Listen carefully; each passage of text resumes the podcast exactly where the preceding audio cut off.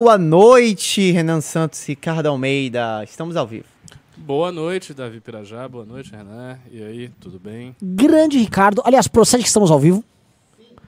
Estamos ao vivo, então. Este programa que é um oferecimento do Movimento Brasil Livre, Academia MBL. Programa que tem a produção executiva de Plito Bunhoel, direção de arte Lobato Lobatovic e operação de mesa do operador baiano, que na verdade é. Paulista, você tá sabendo disso? Como é que é? Você é tenho, paulista? Eu tenho um gentílico fluido. É. O quê? Gentílico, gentílico fluido. fluido. Ah, agora você é paulista? Não, você é- traiu a Bahia? Vai embora, seu maldito. Mas foi, é que foi uma Nunca recomendação. mais você come acarajé, nunca mais você vai pro Rio Vermelho. Vai ficar sempre aqui. Jogar no fora, minhas, prédio, jogar fora minhas camisas do vida. Bahia. É, é, foi uma recomendação do nosso jurídico, porque quando eu reclamo às vezes da lerdeza aqui da produção, Ah. e aí alguém ia falar, ah, não, ele tá vindo com um ataque à nordestinidade, não sei o quê. O- A Tabata poderia. Então isso surgiu como uma piada, mas o jurídico Uhum. gostou. Eu Falei, então beleza, ele se sente, na verdade, como um paulista e nós vamos respeitar a decisão dele. Bom, fique sozinho aí nesse seu sentimento. Eu me sinto como um baiano, quero ser tratado de maneira diferenciada, ou seja, pouco trabalho e muito, muita rede. E é isso aí. Vamos manter esse, desse jeito. É, esse é o que um bom deputado bolsonarista faz: pouco trabalho e muita rede. O Nicolas é o maior É o baiano. baiano- de é o- é o- é o grande O baiano. arquetípico. Boa noite, galera. Olha só, hoje o live da tarde foi quentíssimo e hoje a live da noite conta com simplesmente a grande mente do MBL, professor Ricardo Almeida. E aí eu já digo isso porque vamos ter reacts hoje. E eu falei, pô, vamos botar uns reacts de comuna com o Ricardo aqui. Não, eu acabei de pegar o celular, já tem um negócio de, da do História Cabeluda que é um, um react do MBL, que de um outro react. É, é um Inception. Isso, isso Tá está ridículo. Um labirinto de É um reacts. labirinto de reacts, tá bem ridículo. Só que, é, que acontece? É. São vários desses comunas, né? O- tem esse Gaio Fato, tem um Ian não sei o quê, tem um... Tem o Luigi, o Luigi é legal. O Elias Jabor. o Elias Jabor, mas o mais, o mais chato, mais arrogante é esse rapaz aí, o Gaio Fato, que ele é muito pretencioso. E ele tá naquela egotrip do cara que recém ficou famoso.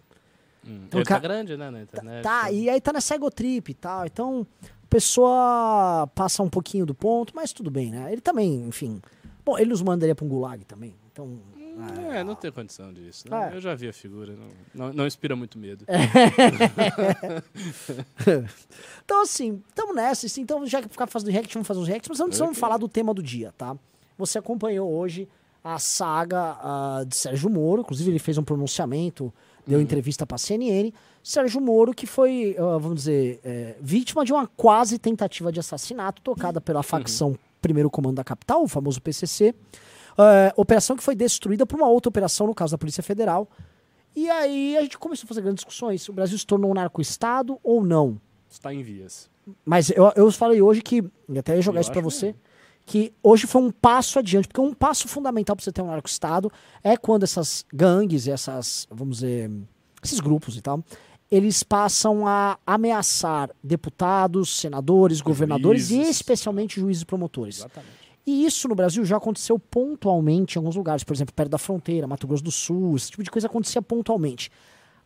Agora, cara, a gente tá falando de um ataque a um cara que é senador, mas que era ministro de Estado. E supostamente a decisão de matá-lo era por conta da atuação dele como ministro. E aí eu jogo isso assim pra você, que acho que é a primeira pergunta pra gente poder definir, né? O Brasil estaria dando agora um salto e se equiparando a grandes potências do, do narco-estatismo como, ah, como México, com a Colômbia Colômbia, tá. e outros congêneres, né? É, eu acho que é, é- é uma linha de evolução para esse país, né? Do qual a gente tem que se orgulhar muito, porque talvez a gente, em alguns anos, em 10, 15 anos, estejamos na frente disso. É uma das poucas estatísticas que o Brasil pode estar na frente, ou seja, como o maior narco-estado da todos. América do Sul, talvez do mundo, o que é uma coisa extraordinária, né? Depois que a gente perdeu a condição de maior país do futebol, a gente vai abraçar a condição de maior narco-estado. Mas falando sério, é, eu sempre me lembro, eu já falei aqui no News, porque isso é uma coisa que vai ficar na minha memória para sempre. Isso vai ficar na minha memória para sempre. Quando eu vim para cá, São Paulo, 2019, é, eu saí com a galera, com o Renato, o Ravena e tal. E eu tive uma fatídica conversa que eu não vou esquecer jamais. Porque eu tava lá com eles conversando. Tinha chegado de São Paulo, não conhecia nada de São Paulo, não conhecia como as coisas funcionavam e tal. E a gente conversando, conversando, falando de um monte de coisa. Aí surgiu o assunto PCC. Não, PCC, eu, eu, e eu, obviamente, eu falei, não, acho que o PCC tem que acabar, não sei o quê. E aí dizer, mas veja bem, o PCC... Aí começaram a falar o que o PCC tem. O espaço político do PCC, a presença em todas as instituições políticas vocês puderem imaginarem, em São Paulo, vocês não têm noção. Sim. Eu não vou ficar falando aqui, que eu não quero que me matem. Mas assim, o PCC é muito presente na política de São Paulo. O PCC tem várias e várias prefeituras, prefeitos de cidades que são do PCC. Tem várias, várias cidades. E aí eles começaram a falar isso tudo e eu fui ficando espantado, muito espantado. Por quê? Porque em Salvador não é assim. Você tem um tráfico pujante, né? Uma empresa do tráfico bastante vigorosa, mas você não tem lá ainda uma presença assim ostensiva dos traficantes de Salvador e da Bahia em postos de poder formais.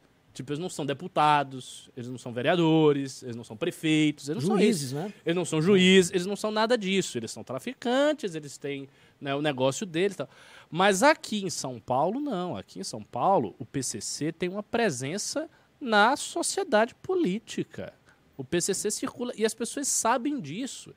E mais do que saber isso, as pessoas aqui, especialmente quem é da área da, da- da política, meio que naturaliza isso. Não, porque fulano é do PCC, cara é do PCC, porque o PCC tem essa prefeitura, porque aqui o PCC comanda e tal. Isso não é uma coisa normal.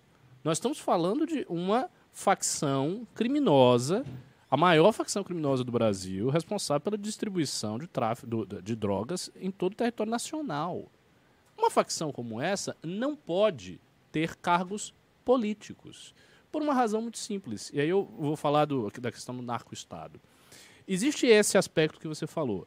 Organizações eh, criminosas buscando aterrorizar pessoas que estão em posição de poder. Então matam juiz, atacam ministro, né, atacam prefeito e tal. Isso é uma, uma coisa.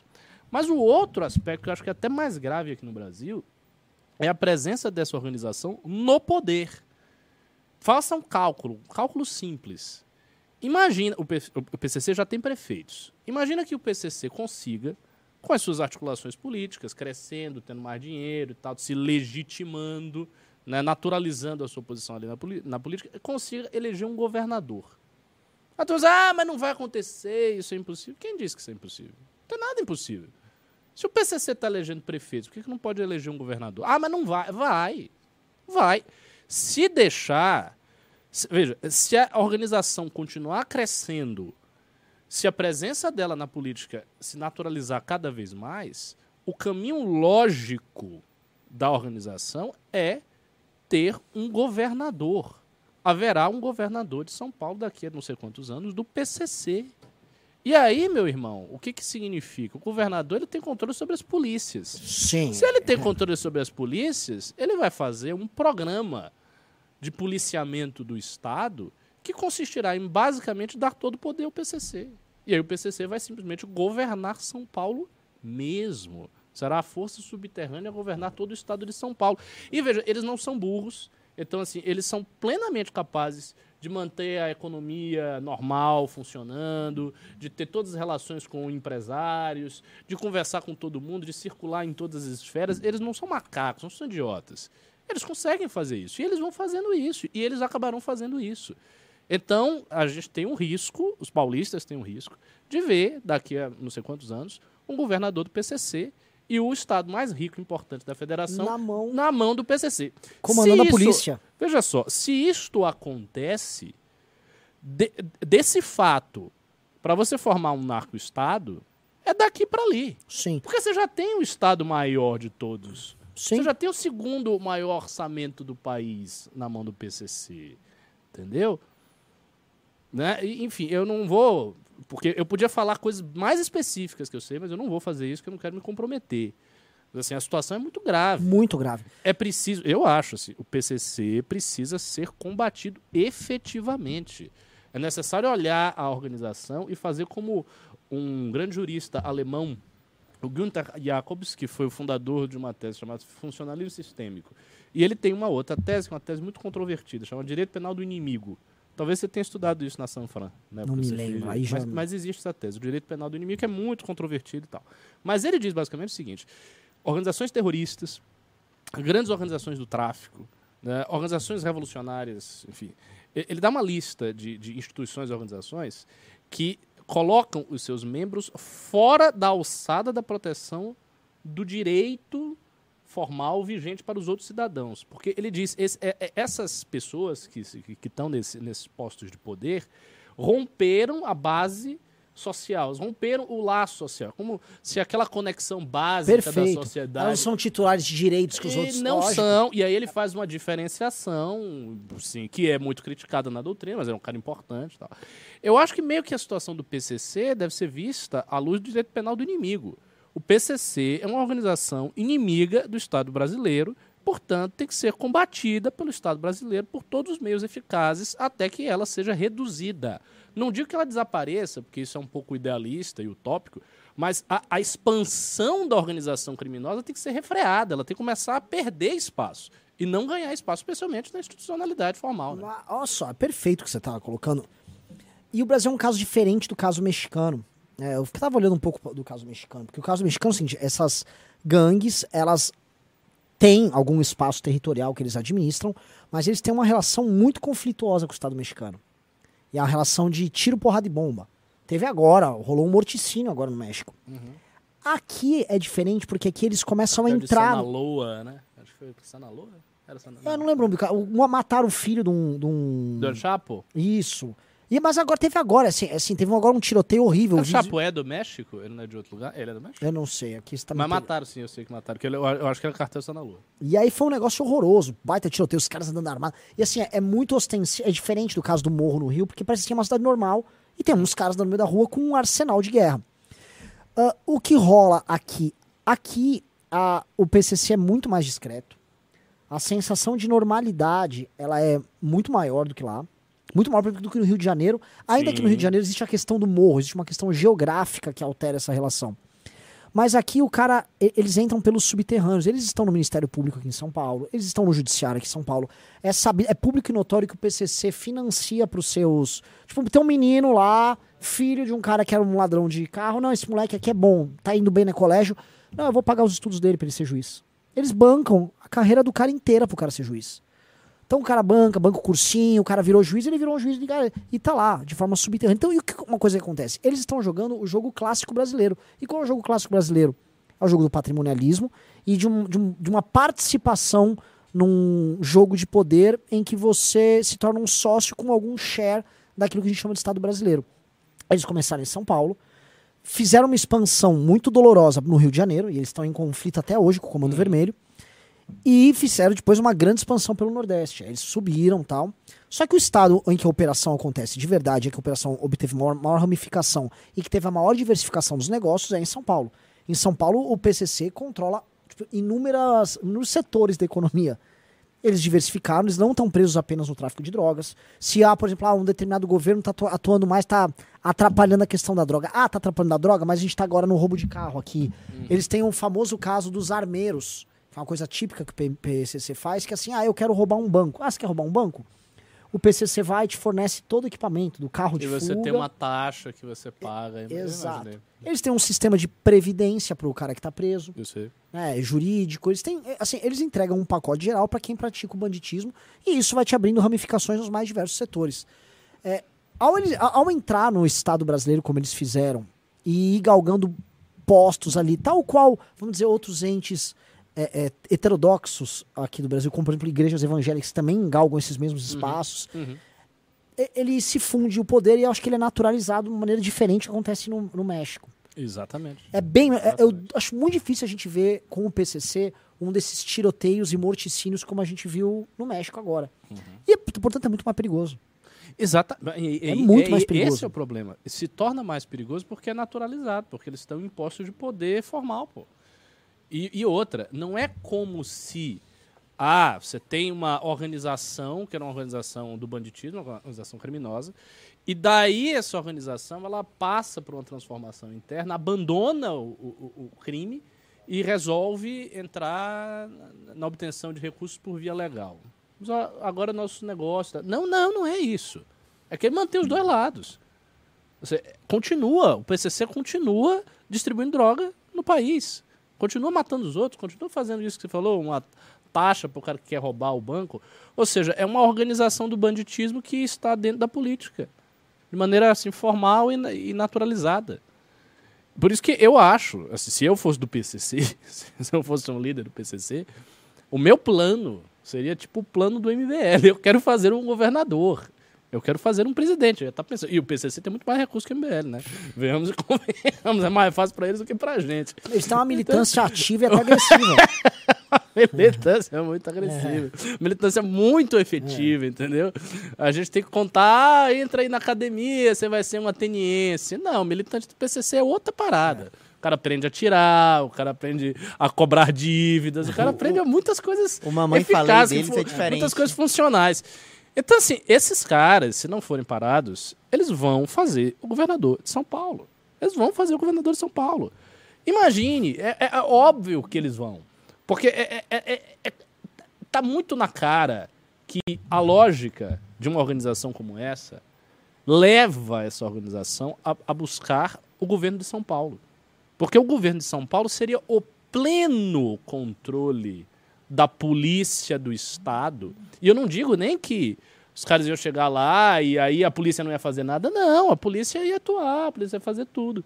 Só que ia ter em todo o estado de São Paulo um grande feudo, um grande espaço em branco dos interesses deles, do PCC. E aí os interesses do PCC seriam todos. E aí sabe o que vai acontecer? Ela vai ficar tão forte que ela vai tomar o tráfico todo do Brasil. Aí ela ganha do, do Comando Vermelho, resolve o seu problema no Rio de Janeiro, no Nordeste ela começa a unificar e ela vai expandindo. Ela, ó, se aqui em São Paulo tem esse modelo de negócio, eles podem expandir esse modelo de negócio Brasil afora. Vai ser um, um ultrabanditismo, um banditismo amplamente organizado, com várias frentes de negócio. Os caras fazem isso no Brasil todo. Daqui a pouco eles têm um presidente do PCC. Eu estava conversando com com o Bernardo, né, lá do MBL do Rio, lá de Niterói especificamente, ele comenta né, como as milícias em alguns lugares do Rio, houve, tipo assim, uma. A fama da milícia começa boa, depois ela fica muito ruim, aí ela volta a ganhar um bom, Bolsonaro entra fica muito ruim e agora voltou a ter um up. Que assim, certas áreas controladas pela milícia, os comerciantes querem quer saber tá bem melhor e beleza. Do que controlado pelo Comando Vermelho. Exato. E é o ponto que eu ia chegar, porque você levantou boa, isso. Boa, é, a, a milícia, mas o PCC é mais profissional que a milícia, esses caras eles começam a resolver problemas que o Estado não resolve, e entregar certo clima de normalidade para atividades comerciais e para a vida geral das pessoas. Por exemplo, eles pacificam as regiões que eles estão, uhum. e aí o, o, habitante lá, ele não quer saber, é. meu, é isso ou só achacado ou outro traficante que me mata, não sei o quê. Então, tem esse aspecto, porque muita gente fala que aqui em São Paulo a, o nível de mortalidade é mais baixo, as chacinas nos bairros acabaram, e o o, morticínio que tinha na periferia de São Paulo diminuiu Por causa da demais. ordem que o PCC impõe. Isso, e também porque ele tem um monopólio aqui. Eles dizem que ele, em conluio com os governos que haviam, os governos tucanos, no caso do governo do Alckmin, há essa teoria de que o PCC estabeleceu um monopólio, havendo um monopólio, não tendo ninguém para ele ficar disputando. Não tem porque você matando os outros. Exato. Só nas dívidas, né? Teve que são um... casos pontuais marginais. Exato. Teve Galera... uma notícia recente também das torcidas organizadas, você viu isso? Sim, as torcidas organizadas são todas controladas pelo PCC aqui em São Paulo. Todas. Ah, é? inclusive, é? Também? É, todas. Não sabia, inclusive, houve dentro da Mancha Verde, uma época, uma tentativa de não aceitação e aí houve a morte de, um, de uma liderança da Mancha Verde. As torcidas do Palmeiras, Corinthians, é tudo PCC? Todas do PCC. PCC. Todas. Todas. Então, o nível de controle do é. PCC, escolas de samba também. Entendeu? Então... Ai, ai, ai, ai, ai. É. E a gente trabalhando com política, né? O que a gente tá é, tá fazendo não, aqui, Eu nunca de vi humor ao vivo, que, tá? Nós temos que ir embora disso aqui, pô. Tá? Isso aqui é sem condição. Sim. Aí vai o Arthur gritar, eu vou resolver. Eu vou, eu vou dizer, nem lhe conheço. Tchau. Resolve sozinho aí. Deixa eu pedir uma coisa, galera. Vamos dando. A, like, tá, a live tá maravilhosa, só que vocês não dão like. Tem que dar like na live, tá? Já chegamos a duas mil pessoas, mas só tem 800 likes. Vamos chegar logo a dois, duas mil curtidas pra live crescer, evoluir e tal, e vamos que vamos. É, eu quero entrar. Ó, a pessoa tá reclamando, o senhor Plito. Ah, está ruim com várias câmeras. Eu não tô achando ruim, tô achando muito bom. É, as pessoas sempre reclamam. Eu sei, Plito, não precisa falar em espanhol comigo. é, cara começa a me xingar em espanhol. O senhor Plito. Plito Bunhoel. Plito Buñuel. Ah, eu gostei do né? É. Homenagem a um grande cineasta, Luiz É Buñuel. verdade. Plito Buñuel, tá certo. Seguinte, o que, que eu quero. Vamos gravar esse Plito É. O que, que eu quero dizer aqui, o, o, o Ricardão? Você deve ter visto o vídeo do Lula falando que ele queria ferrar o mundo. Vi, vi, vi. vi. É, a- a E, live- e li também né, a declaração do Felipe Neto. Quero até comentar depois. É, então eu ia chegar nisso. Vamos botar o Felipe Neto aí na tela e vamos depois ah, falar se- o que, que você acha. Da, assim, existe uma relação estranha de PCC e PT de anos, tá? É, eu não acho que É, eu não sei. Não, não. Tá, é, existe. É, até porque a- nomes ligados a ambos já já declararam abertamente essa relação, né? Você tem um cara que foi pego lá, um cara do PCC, falando que a- o diálogo dele com o PT era maravilhoso. Sim, é verdade. Esse é áudio verdade. viralizou demais novamente agora. Mas assim, eu acho. é, é, eu acho complicado fazer essas associações que tá um monte de gente na direita falando, fazendo que. Ah, o Lula que mandou matar o Moro. Né? Quem mandou matar a Marielle? Ah, Mas veja a picaretagem que Isso, esses caras- nossa, eu li isso aí. E aí, o que, que você me diz? Ó, dá pra ler ali. Ô, ô, deixa eu te pedir, quando às vezes, ó, você tá botando a tela no canto, a gente não consegue ler o tweet, entendeu, ô, ô, produção? Você tem que pegar a telinha e jogar pra baixo se o tweet tá ali. Você tem que entender que você tem que dar leitura pra nós.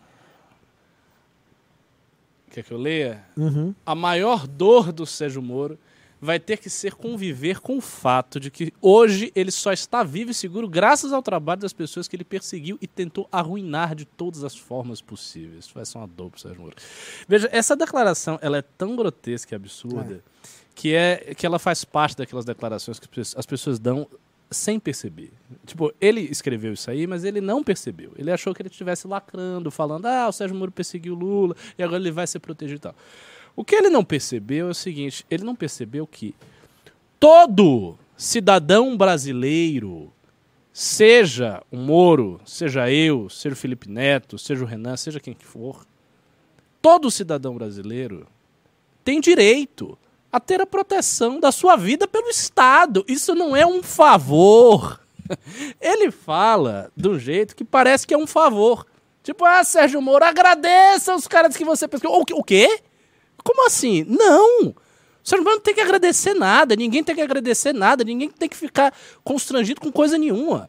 Sei lá, o MBL fez tudo que fez com a Dilma. Vamos supor, a Dilma volta ao poder. Aí surge a tentativa de assassinato do Renan. Ah, o Renan tem que agradecer a Dilma Rousseff que ele derrubou ela no poder e agora ele só não vai ser morto por causa dela. O que, que é isso? O direito à vida é uma coisa básica para qualquer cidadão, meu irmão. O que o, que o Felipe Neto está falando e ele não vê é uma forma de tribalismo brutal que ele acha que é democracia. Ele é tribalista.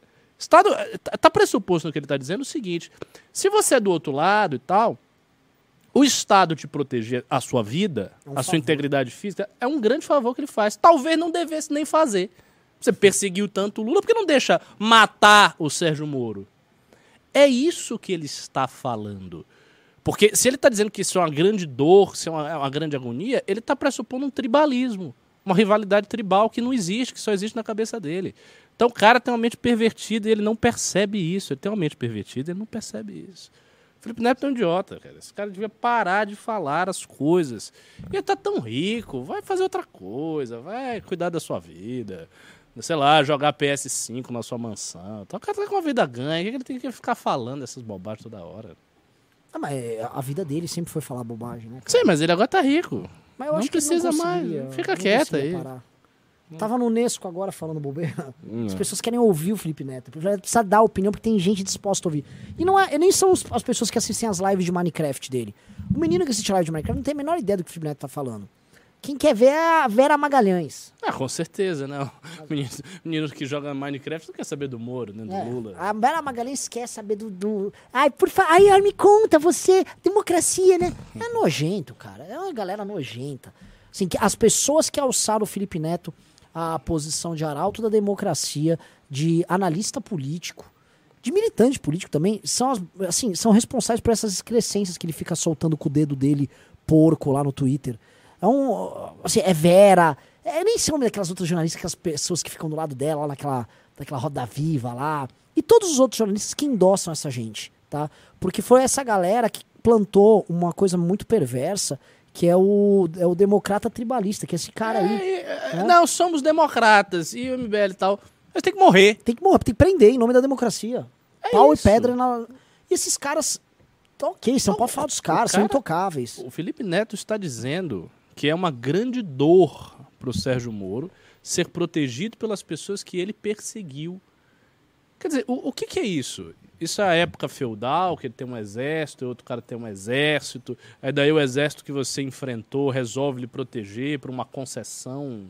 Não, cara. O Estado brasileiro tem o dever de proteger todos os cidadãos. Ponto final. Isso não é um mérito do Lula. Não é um mérito do Flávio Dino, não é um favor que eles estão fazendo, não é nada disso, cara. Isso é essa coisa mais básica que existe. Tanto mais, tanto mais ainda se agrava. Que o Sérgio Moro está sendo perseguido e corre risco de vida e tudo mais, por conta de algo que ele fez no exercício de uma função de Estado, que foi a função dele de ministro da Justiça, enfrentando uma facção criminosa. Então, é um ministro da Justiça, ex-ministro da Justiça, que enfrentou uma facção criminosa e, em decorrência desse enfrentamento da facção criminosa, tem a sua vida ameaçada. É óbvio que o Estado brasileiro precisa garantir a integridade dele, e isso não é um favor, e não é uma questão. Ah, o Moro julgou o Lula e o Lula foi preso, e o Lula saiu, o Lula tem raiva do Moro e o Moro tem raiva do Lula. Não, não interessa se o Moro tem raiva do Lula, se o Lula tem raiva do Moro, não se trata disso. Trata-se de entender que a vida de qualquer cidadão brasileiro e a vida de um ministro de Estado, ex-ministro de Estado, e de um cara que né, esteve no enfrentamento com uma organização criminosa, precisa ser garantida pelo Estado brasileiro. Isso é básico. Mas o cara tá falando essas merda aí, pô. Tem condição. Galera, vamos, eu te pedir uma coisa pra produção. Vamos mudar esse título que tá flop, a live flopou, tá? E Vamos, só vamos vai- botar o que o povo quer ver? O povo quer ver react, O né? povo quer ver react, mas não é qualquer Mas, react. mas temos que mudar o título também. Então, Sim. título e vamos botar Não. react aí que a galera vai. Já fizemos meia hora de análise. Vamos agora pra react. Vamos reagir, porque a galera gosta de reação. Bota aí os comunistas. É, antes, só dar um aviso, a gente vai fazer react agora. O povo clamando há semanas, Ricardo, por Ah. você reagindo Para aos os comunistas comunistas? aí que são as novas sensações. Eu vou reagir, vou dizer que eles todos estão certos e vocês todos estão errados. Eu já selecionei alguns aqui, mas saibam que vocês podem mandar um vídeo pra gente reagir aqui É. no News agora pelo Discord do MBL. É só vocês irem mbl.g discord.gg barra mbl, mandar o vídeo lá no canal do MBL News, eu vou ver tudo. Obviamente, se o seu vídeo for bom, ele vai aparecer aqui. Esse primeiro é do Ian Neves. Você conhece o Ian Neves? É, o cabeludo, né? E- Mas tem vários Todos cabeludos, são né? cabeludos. Ele- Ele é um mais branquelinho, ele parece Então, um... o- é, um esse corte assim, aqui pelo é o. Ian, Ian. Neves explicando por que a Tabata é de direita. Ok. Bota aí, né? Tem uma propaganda aí da mulher. Opa. Opa, eu não estou ouvindo. Vamos Cuidado. pra, pra notícia que, assim, eu só vou introduzir ela com um- uma música temática aqui. Esquerda discute reproduzir em São Paulo chapa Lula Alckmin. Vamos devagar pra vocês conseguirem é, processar o que vai acontecer aqui. Líderes de esquerda avaliam chapa com perfil moderado para disputa à capital paulista. Uma das configurações defendida seria uma dobradinha Guilherme Boulos e Tabata Amaral. É engraçado essa. Chat, É, chat. Eles são muito Chat. talentosos na edição, né? é Sabe quando eu falei né? pela vigésima É, é, é, vez Dá uma olhada, só um que a negócio. tendência da social-democracia é se degenerar à direita? Assim, eles fazem a, ele faz uma coisa menos 90, meio. É, isso tá, tá velho. parecendo um Game Boy. É, muito, muito, muito bem feito. Mas cadê? Ué, já acabou? É, esse react aqui tá. Que o pessoal era o exemplo mais recente disso? Eu não vou chamar isso de dom de Apolo, não. Eu chamo de materialismo histórico dialético. Ih, Vamos lá. começou. Com o êxito da chapa presidencial formada por Lula Alckmin, aí É. vamos parar. Qual êxito? Eles Porque venceram, pô! Uma derrota isso. Pra nó- Qual êxito? Esse é o primeiro. O cara venceu, né? É um certo êxito, né? Vamos. vamos Nós, como classe trabalhadora, isso aqui foi uma derrota, não foi um êxito. Tudo a união bem, do Lula tá com o dizendo. Alckmin para vencer as eleições burguesas não é um êxito. é, uma, é um baita do retrocesso. Isso Baita aí é péssimo. Eu odeio Os Lula. de esquerda escolhem a estratégia de reproduzir na disputa ao comando da capital paulista uma dobradinha com perfil parecido. Primeiro, eu só quero dizer que eu acho extremamente engraçado falarem que o Lula é análogo ao Boulos e o Alckmin é análogo a Tabata Amaral. Gente, eu vou continuar lendo pra vocês verem o nível da ironia aqui. O principal argumento utilizado por líderes partidários é de que o resultado da disputa presidencial em São Paulo, no qual a chapa vencedora obteve 53,54% dos votos válidos, demonstra potencial de êxito com a formação de uma coligação moderada. Em acordo firmado no ano passado entre o PT e o PSOL, o deputado federal Guilherme Boulos, identificado com a esquerda, deve ser candidato do presidente Lula à sucessão na capital paulista. Na tentativa de diminuir a rejeição do candidato, sobretudo entre o eleitorado moderado, a ideia que vem sendo defendida é o Tabata Amaral, do PSB, com um perfil mais próximo. E eu vivi pra ver uma pessoa que ganhou as eleições um pouco na esteira da esquerda ser comparada com o Alckmin. É, então, assim, não caiam na ilusão de que o bolo se aliar com a Tabata é pra Tabata ficar mais à esquerda. Isso nunca acontece, tá, gente? O bolo se aliar com a Tabata é pro bolo ficar mais à direita. Todas essas alianças entre partidos de esquerda. e Graças a Deus, então. Ah, se alia a Tabata. ué. Mas não- não tá Deveria se aliar o. Maluf. Agora, assim, Para- ele entende a, que a- a Ele, inevitabilidade. ele- esse cara aqui é o quê, velho? O que, o que- você quer a Sofia Manzano, é isso? Do Morado do PCB? Pô, pelo amor de Deus. Você quer o Léo Pericles da, da Unidade Popular? da UP. Ela teve 0,4 de voto, rapaz. Ela não tem condição, não. Você não tá entendendo. Você precisa, ter voto pra começar a entrar nesse jogo. Porque é óbvio que. se- não, falando sério, o Boulos é um cara bastante de esquerda. Se pro Boulos, se se desse pro Boulos, sei lá, se juntar com o senhor Dmitry, um comunistaço, o Boulos faria isso. Ele não faz porque vocês não têm voto. Desculpa, ele não tem voto. Não tem voto. Você não tem voto. Você não tem voto. Então não dá pra botar o Boulos com, sei lá, o, o Gabriel Landinho, acho que foi o- um candidato a governador aqui, pelo PCB de São Ah, não, Paulo. não é sei. alguém. Não, não tem, não tem como. Você vai forçar o quê aí, meu irmão? E aí ele fala: ah, porque o Lula, Alckmin foi um retrocesso para a classe trabalhadora e blá blá. blá.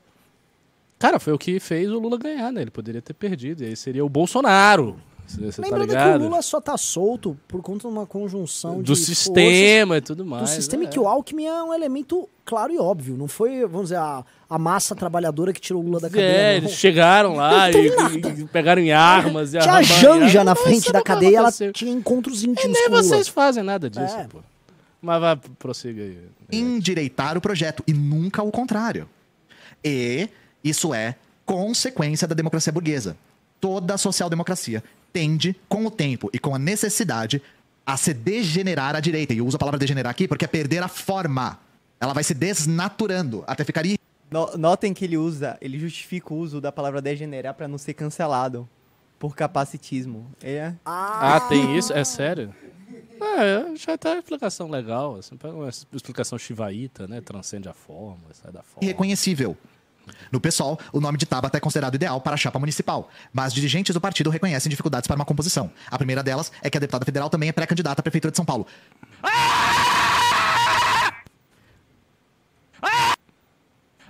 A disputa para a Prefeitura de São Paulo deve ter ainda a candidatura à reeleição do atual prefeito Ricardo Nunes. Meu Deus do céu, né? O cara não se enxerga. Do MDB. E a possibilidade do PL, ah, de o PL de Jair Bolsonaro lançar um nome do partido. Esse aqui é o mais perigoso. Ricardo Nunes é, é patético, né, gente? Os principais Ah, cotados são os deputados federais Eduardo Bolsonaro, filho eh, do ex-mandatário do Palácio Planalto, e Ricardo Salles, ex-ministro do Meio Ambiente. Esses dois são mais perigosos. Ricardo Nunes, por favor, né? Ninguém sabe quem é o Ricardo Nunes em São Paulo, né? O e pra quem fala problema no chat, é ah, mas que, se não se aliar... assim, O Ricardo tá Nunes nada. tá fazendo uma construção pra vir com o apoio do Tarcísio. É, é.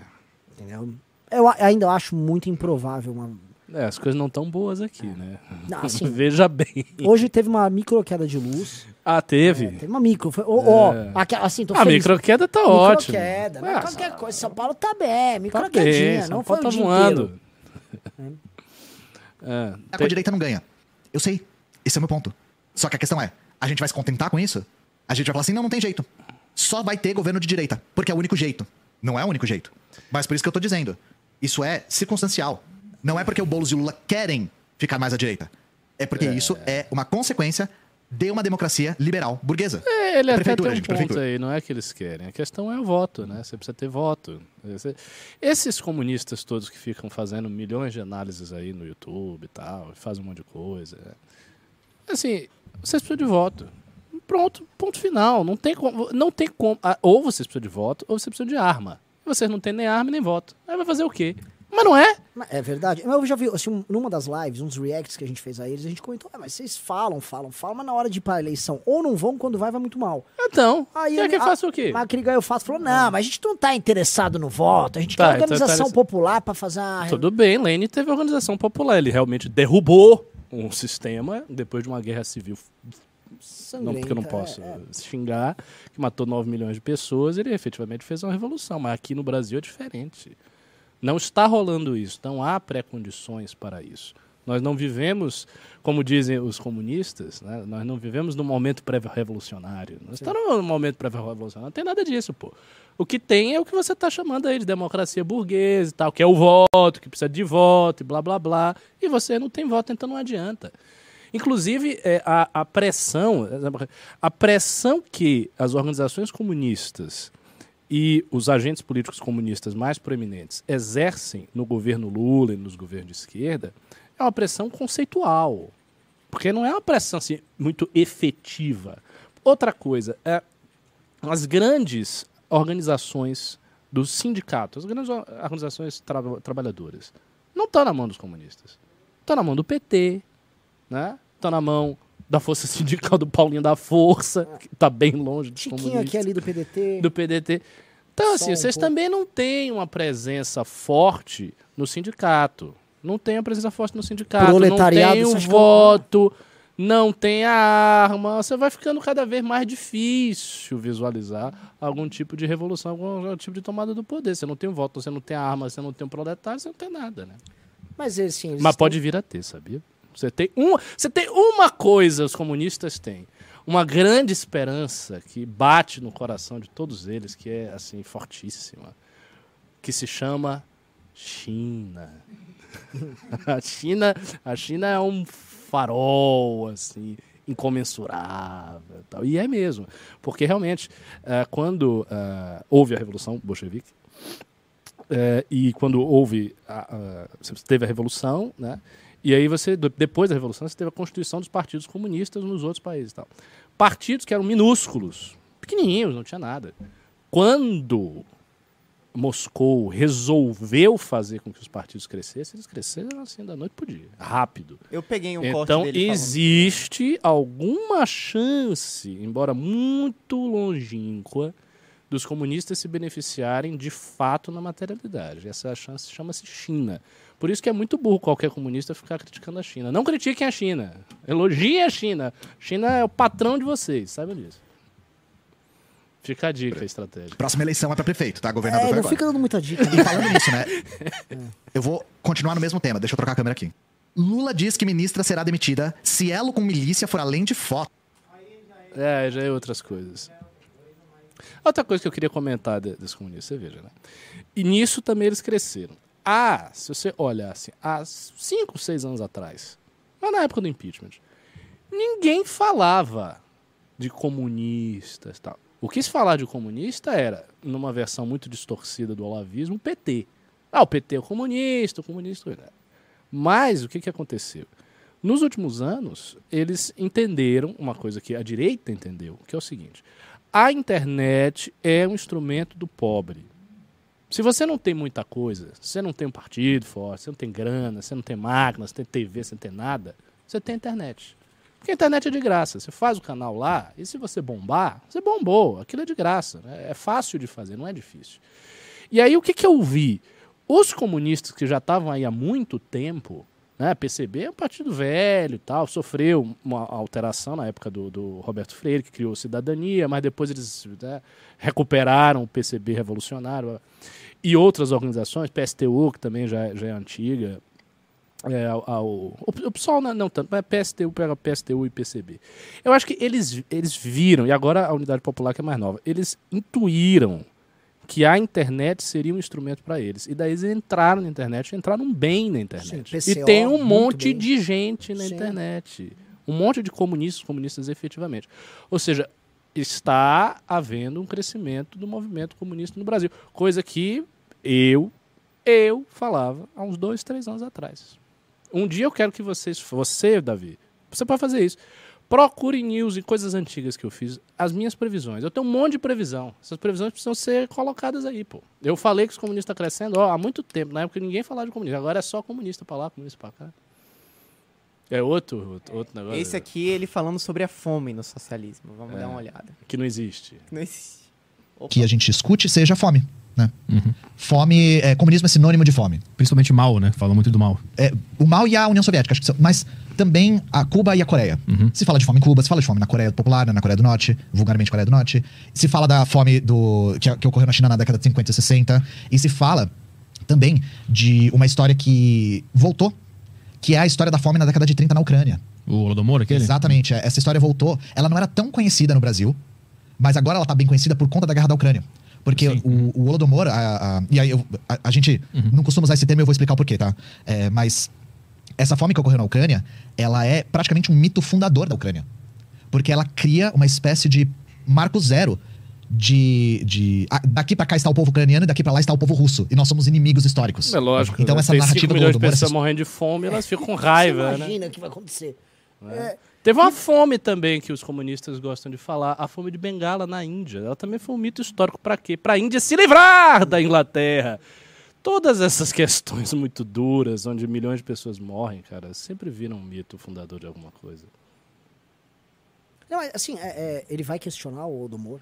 Ah, sei lá, ele vai dizer que não teve fome nenhuma, a pessoa tava gorda pra A caramba. história do comendo. ela voltou com toda a força pra justamente reforçar esses antagonismos históricos, entre aspas, entre a Rússia e a Ucrânia. E aí vamos falar é, em termos concretos dos episódios que evocam essa ideia de que no comunismo se passa fome. né? Então, começando da União Soviética, que é o, o exemplo mais antigo que nós temos. É, a Rússia fez a sua revolução em 1917, foi a primeira revolução de caráter socialista que teve uma experiência duradoura de um Estado revolucionário. E logo que ocorre a Revolução Russa, ela imediatamente é bloqueada pelas potências imperialistas. Então imagina, Petri, nós brasileiros dependemos muito da importação de alimentos. Por exemplo, 60% do trigo que a gente consome é importado. E a gente consome bastante trigo na forma de pão, na forma de massas e tal. Nós brasileiros já sentimos o impacto de duas semanas de greve de caminhão. A gente não faz a menor ideia do que é um bloqueio. E não só isso, a Rússia era infinitamente mais pobre do que o Brasil é hoje, na época que ela foi bloqueada. Era um país semi-feudal, saindo de um regime aristocrático, que tinha a população pauperizada, que já sofria de fomes crônicas, e aí, ao mesmo tempo, ela sai da Primeira Guerra Mundial, lembrando que a Primeira Guerra Mundial eh, foi um dos motores que impulsionou a Revolução Russa, né? Sofre um bloqueio e, não só isso, ela é invadida pelas potências imperialistas. Por quê? A Rússia era uma espécie de cão de guarda da Europa. Existia muito capital, por exemplo, francês na Rússia. Quando a Rússia faz a revolução, eles dão um calote na França. Eles não pagam as dívidas. E aí a França invade a Rússia para tentar derrubar a revolução, para tentar retomar um regime pelo menos semelhante ao czar para continuar o seu, o seu, seus negócios dentro da Rússia, né? Só que não só isso. A Rússia é invadida pela França, pela Inglaterra, pela Alemanha, pela Polônia, pelo Japão, tudo ao mesmo tempo. No e aí no caso da, da, da Rússia, né, foi só se tornar a União Soviética em 1922. O primeiro episódio de fome cruel que rolou, que rolou na Rússia foi nessa época. Foi na década de 20, no começo da década de 20. No meio da, da, da, da Revolução. Não, foi depois da Revolução, né? Mas a, a, Começou 17, né? a Revolução foi em 17. Então A- 20 ainda é considerado o meio da, é, em, guerra 20 se e 21, organizando. é, em 20 e 21 come- teve uma fome muito grave, porque, novamente, um país saído da Primeira Guerra Mundial, a Rússia fez parte da Primeira Guerra Mundial, foi dizimada na, na- na Primeira Guerra Mundial, foi um massacre, é, um país bloqueado, não podia mais importar, Uhum. e um país que foi invadido por várias potências. Nesse turbilhão É, todo, até aí isso aí a fome mas- é, gerou episódios bastante catastróficos e tem documentação fotográfica extensa de crianças famélicas, de pilhas de corpos. Só que aí a questão é, se pega essas fotografias, se tira de contexto e fala, tá vendo? Esse é o Estado revolucionário que vocês querem? Esse é o Estado trabalhador? Olha o que aconteceu com eles, né? Só que olha o contexto que isso tava. Isso não é por causa das medidas comunistas, é por causa do Muito pelo contexto estável de guerras e invasões e tal. aí É é, o, pro- É, aí tem é o que- problema. Aí é o problema. Porque o que, que ele está fazendo? Ele está falando de um episódio que aconteceu, mas ele está negligenciando os outros episódios. Por exemplo, o, o que aconteceu em Holodomor não foi nesse período. Foi bem depois. Foi bem depois e foi por conta dos planos de industrialização de Stalin, que Stalin queria levar a cabo, e que Stalin basicamente colocava cotas de obtenção de alimentos, né, para o pessoal conseguir, que eram inatingíveis, que eram cotas absurdas e tal. E aquelas fazendas coletivas, você- os caras simplesmente não conseguiam ter o, alim- o alimento que eles produziam, não era para eles. Era para ser vendido como excedente para custear a industrialização. Então, isso é que aconteceu na Ucrânia. Não foi por conta do ataque das potências. Esse ataque aconteceu realmente. Aconteceu a Revolução Russa, veio um ataque esmagador, e, enfim, a, a Rússia conseguiu se defender, criou o Exército Vermelho e foi para frente. Tá? Lembrar que todas as revoluções socialistas nunca tiveram um dia de paz no mundo. Elas sempre foram atacadas pelo imperialismo porque apresentavam uma ameaça. A burguesia dos países imperialistas tinha muito medo de que acontecesse no país deles o que aconteceu na Rússia, o que aconteceu na China. Porque, novamente, a burguesia foi extinta como classe e perdeu todos os seus privilégios. Então, na China foi diferente, depois ela foi restaurada e tal. É, a China é uma experiência bastante específica. Opa! Já era. foi. É, mas aí, esse foi o primeiro grande episódio de fome. O segundo grande episódio de fome Outra coisa, Tiveram fomes que, outra coisa que eu, que eu percebi assim, na, na maneira como ele coloca, né? Ele fala a burguesia foi extinta como classe, perdeu seus privilégios. Não só, a burguesia não foi só extinta como classe, perdeu privilégios. A burguesia foi, em grande medida, assassinada, ela foi deportada. E não era só. A, ah, a burguesia, a alta burguesia, você é muito rica. Não, não, nada disso. Nada disso. A classe proprietária de Ah, pequenos os kulaks, proprietários, é, esse é médios de todos. proprietários, foi extinta na marra, assassinada no genocídio promovido por Stalin, porque ele queria forçar a coletivização geral da agricultura e conseguiu. Stalin foi tão firme nos seus propósitos que no final ele coletivizou, se, se não me engano, 98, 99% da agricultura soviética toda. E ele destruiu aquela classe inteira. Não só isso, vários intelectuais, professores, profissionais liberais, advogados, enfim, gente que não é rica, né? tipo, ah, o grande proprietário, o aristocrata, não, gente classe média, que seria de classe média, foi embora da Rússia. Le o Leslie Chamberlain, acho que é Leslie Chamberlain, ele tem um livro chamado A Guerra Particular de Lenin, que ele conta a história desses vários intelectuais, pe- pessoas normais, né, de classe média, às vezes de famílias de pequenos proprietários, de médios proprietários. Essas pessoas elas fugiram, foram imigrados, morrendo de medo de serem assassinados pela polícia soviética, você tá ligado? Então assim, isso que aconteceu. Então não é como você falar, ah, a burguesia perdeu os privilégios. Parece que não aconteceu nada de grave fisicamente com a burguesia ela perdeu certos privilégios excessivos que ela tinha. Não, é coisa muito mais séria. Então, por conta disso, realmente, o bolchevismo inspirou muito medo em toda a Europa. E inspirou muito medo porque ele é muito ameaçador. Há eles terem medo. Sobre a China, por exemplo, sobre a China, a coisa é um pouco mais complicada ainda. Porque o que provocou a epidemia de mortos de fome na China foi uma medida do governo. O que, que o governo fez? O governo lançou uma medida econômica cha- chamada de Grande Salto para Frente, que deu errado. E ao dar errado, provocou a morte de milhões de pessoas de fome. Porque tem, tem uma coisa. Quando você tem. E isso é fácil de entender a lógica do, do que eu vou explicar aqui. Quando você tem um governo que centraliza e organiza todos os aparatos sociais, toda a produção, busca planificar tudo. E quando ele vem com grandes planos, o que, que pode acontecer? Pode acontecer que esses grandes planos tenham resultados extraordinários e, sob certos aspectos, a União Soviética mostrou resultados extraordinários. Por exemplo, a velocidade com que houve a industrialização da União Soviética foi uma coisa absurda. Foi muito veloz. Muito veloz. Muito, a muito própria mais. criação da indústria militar deles e como eles estiveram prontos para a Segunda Guerra. Pra cá- Pô, É, apre- é impressionante. Por outro lado, quando dá errado e nos aspectos que a coisa dá errado, as tragédias elas são muito maciças. Por quê? Porque você está reorganizando a coisa toda. Você está fazendo uma planificação que sacode a sociedade inteira de, de, de, de cima para baixo. Isso acontece nos, nos regimes comunistas, isso acontece nos regimes fascistas. Eu acho que isso tende a acontecer em regimes fortemente centralizados, que têm planos muito estritos e que vão lá e fazem um plano a todo custo. E isso aconteceu na União Soviética. Então não foi só o bloqueio imperialista do início da Revolução. Houve medidas durante o regime soviético que provocaram essas mortes. E esse cara, aparentemente, ele não quer admitir isso aí. Vai, pra- vai, vai. Continua. Não é pra ficar fazendo e tal, é, esporádicas, mas o segundo grande episódio de fome foi o que se chama de Holodomor. E esse é muito usado pra dizer que, não só o socialismo não funciona, como o Stalin, ou Stalin, a figura do Stalin, é um genocida e tentou praticar uma limpeza étnica com os, com os ucranianos. né? E essa história, cara, essa história ela é muito complicada. Pela seguinte razão. A ideia, primeiro de tudo, a ideia de que a fome que ocorreu na Ucrânia em 32 e 33 foi uma limpeza étnica, foi para matar os ucranianos étnicos de fome, tem as suas origens no nazismo.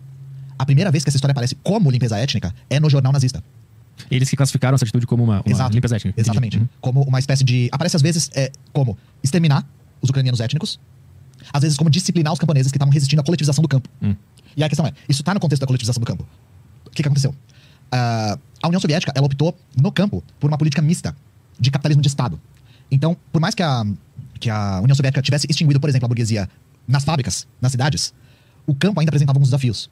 Porque o campo ainda era muito é, povoado de pequenos produtores. Ele tá falando dos Kulaks. E aí, É, pra não dar um e- de nessa época um eles já não tinham sido eliminados ali? Eu acho que não. Eu, eu tenho que ver as datas exatas para não, não falar uma bobagem, não, mas eu acho que já existia isso. eles falaram, tudo bem, a gente mantém as relações de classes, a gente mantém parte da classe dominante ainda no campo, inclusive ajudando a classe dominante a produzir mais, pra não rolar um choque de suprimento. Eles passam por esse período de, de, de uma economia mista, com eu, propriedade eu privada lembro, assim, não me corrija. Eu tô te perguntando aqui, É. na humildade, porque isso aí não foi no- durante o Lenin que isso começa a acontecer?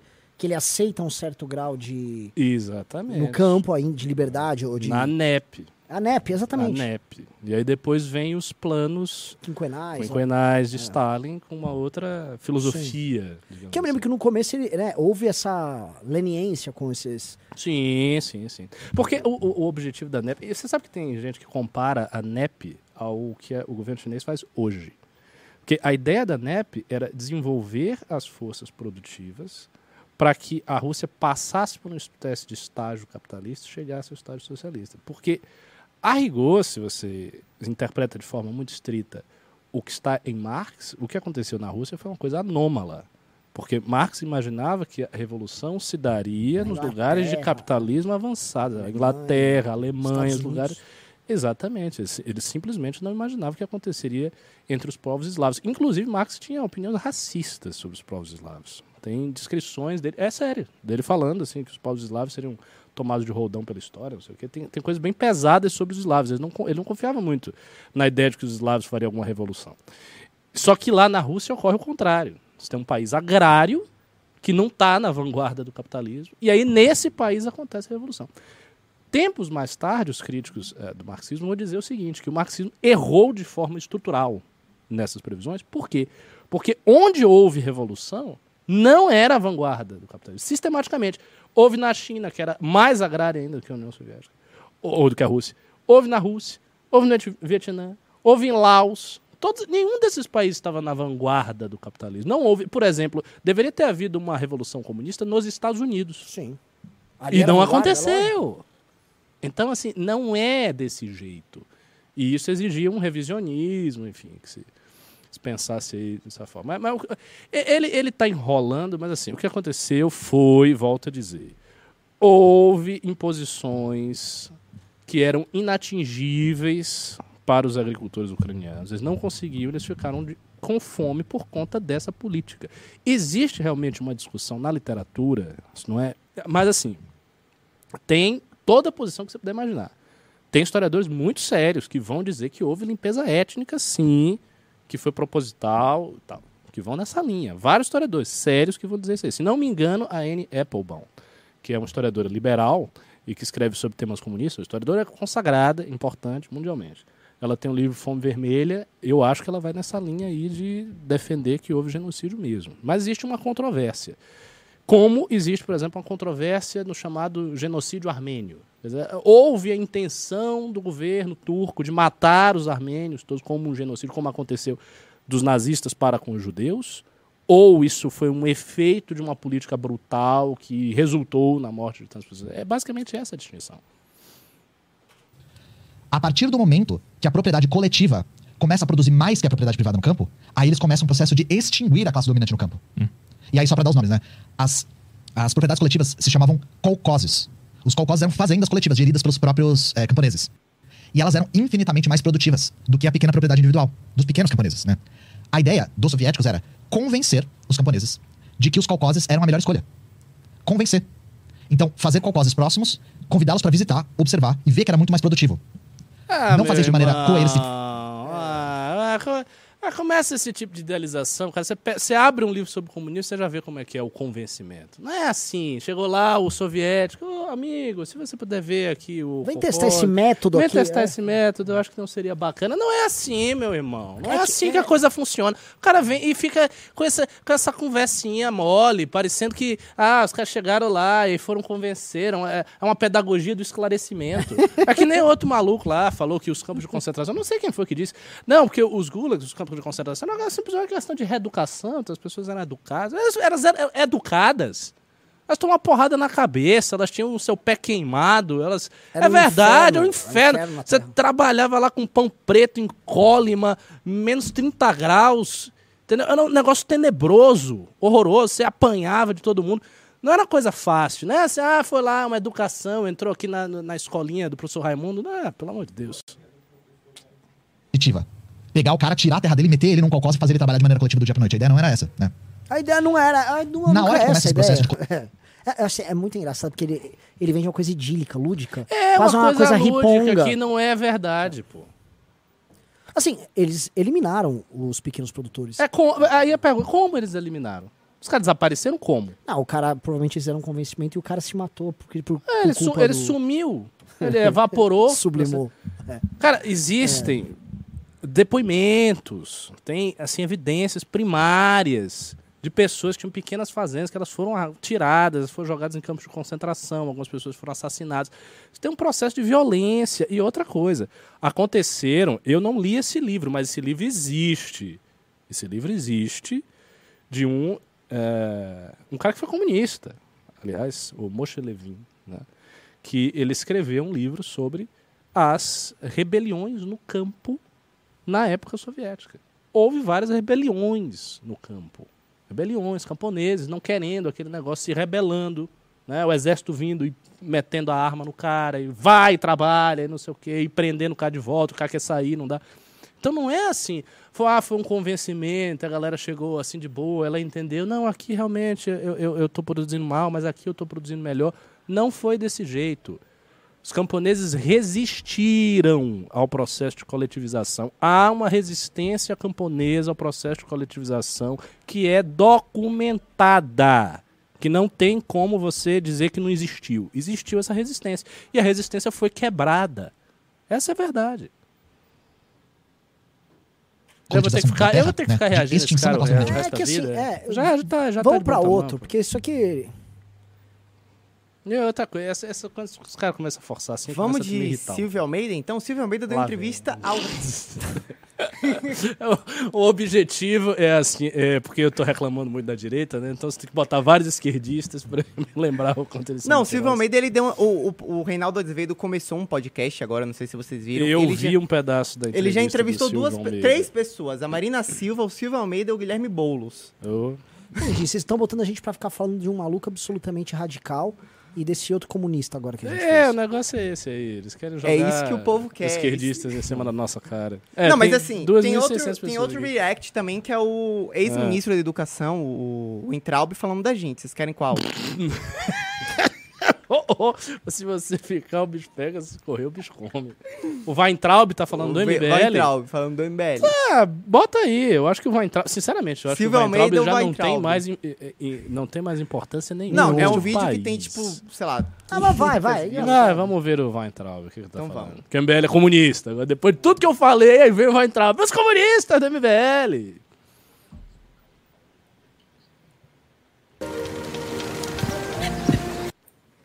Do, do Bolsonaro Pausa, pausa, pausa. É o Viana aqui? É o Viana É o aqui? Viana. Deixa eu te falar uma coisa. É o Viana. O Viana foi no meu gabinete e eu desafio O Viana é o ele. dono. Eu, eu, eu desafio Ah, ele é um react falar que é mentira. dele. Ele foi no meu gabinete e eu, ele, para, para eu divulgar um produto dele que era um produto sobre educação. Falei, quem é que tá nesse card aí? Aí ele me mostrou, vai entrar Albi. Só esse. Como ele sabe que eu não sou a pessoa que se dá Arthur. Eu tenho uma empresa. O Brasil Paralelo é uma empresa. Ele deixou bem claro. Eu vou te dar dinheiro. E eles ganharam dinheiro pra caramba, irmão. E é isso. E não é só dinheiro do Brasil. Desafio, desafio a dizer que é mentira? É mentira.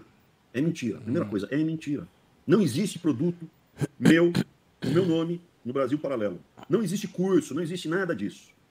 É a mesma imbecilidade e mentira que o Nando Moura gravou um vídeo falando que eu participei de um documentário e tinha um papagaio. Sabe aqueles bonequinhos que você dá um tapa na cabeça e fica balançando assim? Sei lá o nome daquele cara lá que ficava falando idiotice também. Não, ele, o Abraão Weintraub participou, participou nada.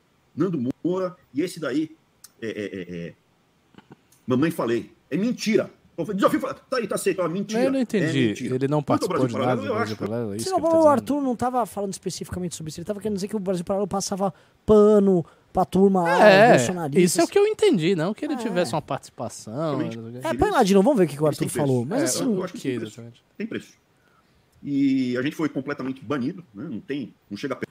Fazendo? Como ele sabe que eu não sou Nicolas? Como ele sabe que eu não sou Biaquices? Como ele sabe que eu não sou Luiz Felipe de Orleans Bragança? Como ele sabe que eu não sou ah, ah, Joyce? Ou sei lá, qualquer pessoa que se dá qualquer explicação rasa, tipo, contra o comunismo, ah, tá bom, então tamo junto. Ele assumiu. Ele falou, eu vou ser sincero pra você, Arthur. Eu tenho uma empresa. O Brasil Paralelo é uma empresa. É, ele, tá deixou bem falando do claro. Abraham Weintraub. Eu vou onde dá dinheiro. E eles ganharam Ele dinheiro tá pra falando do cara É do E Brasil não é só dinheiro do Brasil, não, tá? Esses caras têm investidores nos Estados Unidos. Mas isso é pra outra história. Dá pra ler. não, era antes, ele falou antes. Não, mas eu não entendi. É mentira. Ele é tá falando mentira. do menino que é É dono do mentira. Brasil Paralelo. Mas, mas o que isso tem a ver com o Não Weintraub? existe produto meu. Aí o Weintraub entrou, não é meu e tal. Não existe Você tá falando curso, dele? Não existe nada disso. Eu- eu- É ele a é mesma citado. imbecilidade e mentira. Ah, ah, ele é citado. Gravou um vídeo falando que eu participei de um documentário e tinha um Ai, papagaio. Sabe não. aqueles bonequinhos que você dá um Ah, Tá bom, deve cara, ser você não participou porque você não não é relevante. É isso tá. A gente se Tava equivocou, então, talvez. João Dória, governador, meu, grudava no João Dória. Grudava no João Dória. Mas, pausa, que, Rodrigo grudava Maia. o quê? Grudar. Grudava é- o quê? Olha só, a gente ajudou a passar as reformas lá. Aqui em São Paulo, enquanto o Dória tava indo bem como prefeito, se deram bem. Fomos os primeiros a bater quando precisava bater. O Dória. Grudado, muda- parece que ele ficou quatro anos pendurado no é que Dória. a lógica do cara é assim, é, ou você, sei lá, odeia e chama de comunista, ou você é um pelego, igual ele foi do Bolsonaro, É completo. isso, vocês são grudados no Bolsonaro. Você não, que o Bolsonaro te expeliu. Expeliu. Você era ruim demais até fora. pros padrões do Bolsonaro. É, e talvez você não tenha nada no Brasil Paralelo também por isso. Então você não tem nada em lugar nenhum. Você não tá com o Bolsonaro, você não tá com o Brasil Paralelo, não tá com o MBL, não tá com o João Dória. E é sempre essa coisa, né? Aí ele cita o Rodrigo Maia, que o, o- quando ele era governo Bolsonaro, a turma dele ficava justificando lá o apoio ao Rodrigo Maia. Aí gru, estávamos gruda, grudados no quê, cara? Presidência da Câmara, grudado no Rodrigo Maia. O MBL Gruda, grudados, estávamos grudados. Qual o partido que conseguiram eleger? Acho que são dois deputados que eles elegeram. É, é, era o, o, o DEM, eu acho. Bicho, ele não decepciona no MBL. O que, que não tem a ver? Decepciona. Você concorreu pelo PTB. Foi o PTB? sobre- Acho que Foi o PTB, ele concorreu pelo PTB e e teve 10 mil votos.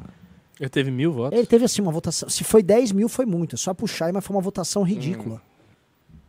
Postura que o MBL adotou com relação ao governo do estado de São Paulo. O Tarcísio ganhou a eleição pro governo e ele vem buscando um caminho próprio. Ah, o MBL se vendeu. É interessante o Tarcísio pintar como esse tipo de liderança direita? E a verdade é que dentre todas as lideranças políticas que podem ocupar o espaço do Bolsonaro, e ali você tem uma disputa que envolve o Tarcísio, o Zema, a Michele Bolsonaro, o Eduardo, o Tarcísio, ele claramente largou, mas largou muito na frente dos demais. E diferente dos demais, sem ficar pagando pedágio para o Bolsonaro, tá? Ele vai construindo um caminho diferente, como uma Todo pausa mundo aí tá num, num, pra, pra eu queimar a língua aqui. O- ontem ele pagou um pedágiozinho aí na rádio. Que foi um privilégio andar com o Bolsonaro e tal, mas é que assim, internamente ele não tá construindo o governo dele sendo pautado pelo Bolsonaro. Ainda que ele não queira perder a base que ele ah, adquiriu. Do Bolsonaro. Ninguém quer viver sob a ameaça de cancelamento de um doido como Carluxo. Ninguém quer viver abaixo dos humores do Jair Bolsonaro, um homem perturbado. Ninguém quer viver diante, abaixo da inteligência, da capacidade de pensar e agir de um Eduardo Bolsonaro. E tá todo mundo procurando um caminho. E aí, ah, então, mas vocês, ah, vocês como você acha que será o governo Tarcísio? Por enquanto, vai bem. E espero que prossiga nessa linha. Espero que a gente prossiga construindo alternativas e caminhos novos pra direita. Tarcísio, cara. Você acha que o Tarcísio assume. Eu vou jogar aqui a braba. Tá tendo uma briga nos Estados Unidos entre o Ron DeSantis e Você acha Donald que o Trump. Tarcísio é o Ron DeSantis? Pergunto pra você: o Tarcísio pode ser o Ron DeSantis brasileiro? Pode ser.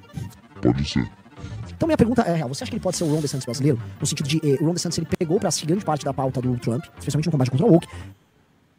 If you Oi? use a checking Putz. account connected to the U.S. banking Connected, system, yes, Entendi, mas é, eu, eu the estou fazendo um react surveillance. mesmo aqui, porque o cara É, que- cadê? Bota o dois. Ventrar, vai. Meu, tá tem bem. muita diferença do Ron De... O o DeSantis, que eu saiba, nunca trabalhou com estruturas suspeitas de corrupção. Nunca. O Ron DeSantis Ah, foi meu amigo, lá qualquer pessoa que está no Partido Republicano, me desculpe o seu idealismo, mas está numa estrutura bem suspeita de corrupção, né? Venhamos e convenhamos. O pessoal acha que corrupção é só no Brasil. Quem tá fazendo um dossiê, inclusive, pra acusar o Ron DeSantis de corrupto é o Donald Trump agora, tá? Ele montou um super PAC, aquelas... Cara, cara, qualquer, qualquer político profissional com não sei quantos anos de carreira em instituições, é quase sempre, alguma, algum nível de corrupção ele tem. É, é difícil não ter. Eu lhe digo, é muito difícil não ter. Manter isso aí na linha certa durante 20, 30 anos é tarefa para pouca gente. Agora, se ele não entendeu a analogia que eu tô falando, eu não tô falando específico, ah, ele tem esse projeto aqui, o, o outro não. Tô fazendo uma comparação entre um governador de um estado que quer ocupar um É, exato. nicho ocupado pelo populista de direita, outrora majoritário, que tá passando por uma série de problemas. Mas aí o que, que ele vai fazer? Ele vai pegar todas as diferenças que existem e ele vai dizer, ó, tem essas diferenças, tá vendo? Ele está errado. Esses caras- esses é difícil, velho, cara, esses é caras- difícil, é difícil. É. De Santos trabalhou contra ele na física, ele não é funcionário público de carreira ou indicado político, no caso do Tarcísio, é indicado político há décadas, pelo Lula, indicado político, um Denit. Cuidado, eu, Indicado eu acho que o político. Ron DeSantis ele trabalhou já como procurador, tá? Dá um Google aí. Só um Enfim, Google, mas vai, vai, vai, indo. continua. É, é, pelo Lula, pela Dilma, pelo Temer, pelo Bolsonaro. O concurso que ele prestou foi bem depois, foi para a Câmara dos Deputados. Ele, meu, tá junto dessa turma, do que eu considero de pior na política brasileira. Não sei se de pior, mas assim, tá nos top 5 de pior. Há muito tempo. Ah, mas ele não tem. Bicho, o Tarcísio trocou de apartamento recentemente. Comprou um apartamento, parece bacana. Bacana. O Tarcísio, quando ele veio para São Paulo, o apartamento que aparentemente foi pago com o dinheiro do partido, isso é dos nossos impostos. Foi alugado do cunhado dele. Já contratou. A mulher dele, quando ele era ministro, arrumou um empreguinho lá no governo federal. Arrumou? Arrumou um empreguinho no governo federal. Ah, mas você também, Abraão. Não, a minha esposa teve que deixar ele trabalhar na Federal de São Paulo para me acompanhar. E não arrumou nenhuma teta, nenhum emprego enquanto era ministro. Nem depois. Nem antes. Só uma pausa. Você sabe quem falou isso durante toda a campanha, né? A gente. Hum. A gente falou isso, a gente denunciou tudo isso. Não precisa ensinar a gente, vai, Traub.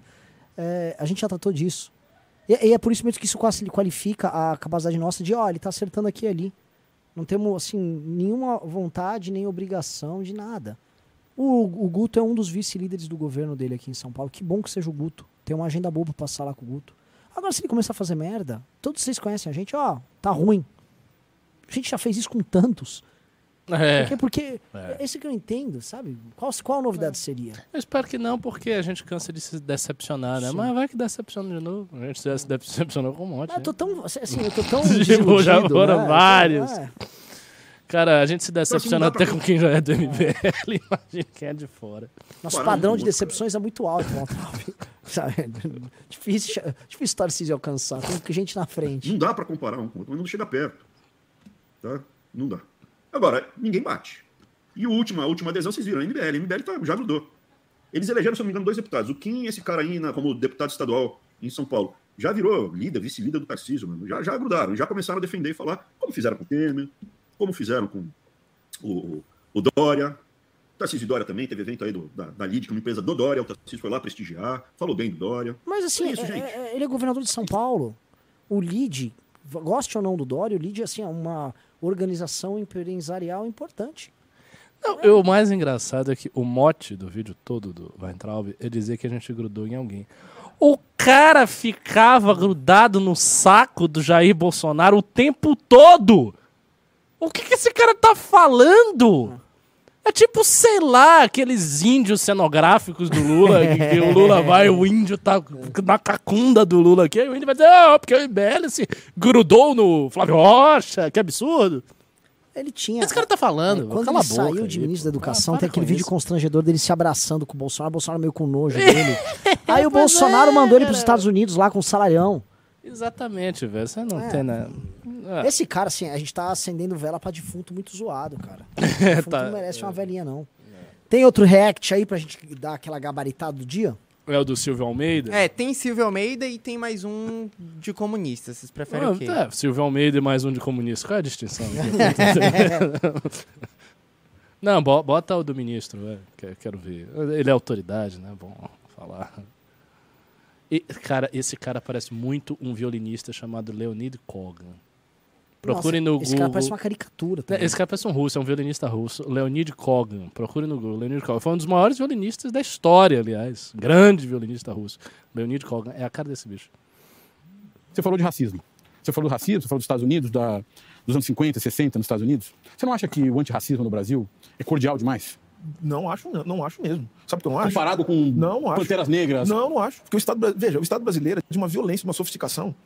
Porque se, se não fosse o movimento negro aguerrido, sofisticado, eu, por exemplo, não estaria aqui. Você imagina uma cena como daquela do Black Lives Matter, na época dos protestos de 2020, que um policial vai se ajoelhar junto com o manifestante, embora te- teve repressão lá. Mas aqui no Brasil isso não teria a menor chance de acontecer.